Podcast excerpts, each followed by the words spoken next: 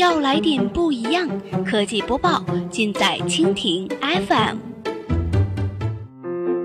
欢迎收听 BAT 播报，本节目由蜻蜓 FM 独家制作播出。收听更多内容，敬请收藏订阅本节目，或持续关注蜻蜓 FM 科技频道。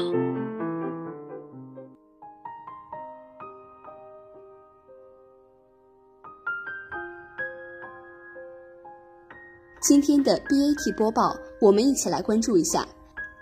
阿里推出企业诚信体系服务。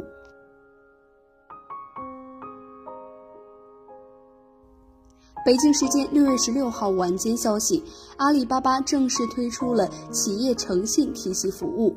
阿里巴巴称，将以贸易服务为核心，依托十几年的数据积累，推动企业诚信体系建设。为生态体系内的中小企业提升协同效率，降低获取订单、融资等服务的成本。据悉，阿里巴巴企业诚信体系由电子通行码、信用评级、信用报告、风险云图四个部分组成。这一体系将被运用在企业的各个商业场景中，成为未来商业的通行证。阿里巴巴集团资深副总裁、B to B 事业群总裁吴敏之表示，国务院早在2014年就印发了《社会信用体系建设规划纲要》的通知，要在“十二五”期间重点推动诚信体系建设。随着中国互联网产业，特别是电子商务持续高速发展的大背景下，阿里巴巴此次推出企业诚信体系恰逢其时。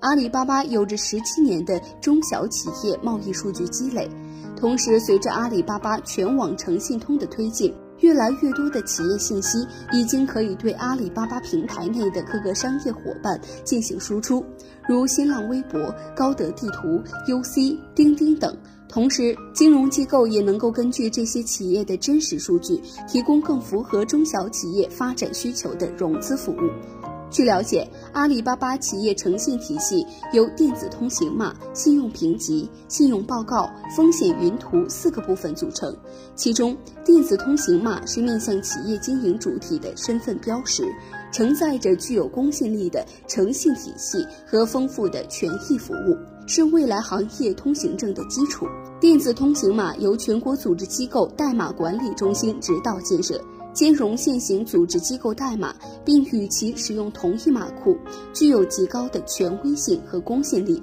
信用评级则以企业基本信息、法定代表人、贸易行为、金融行为、商业关系等五大维度为企业提供信用评级，级别分为三 A、二 A、A、三 B、二 B 五个等级。信用等级将成为企业在阿里巴巴平台第三方合作平台上经营企业搜索排序、流量分配、营销活动机会是否优先的判断标准。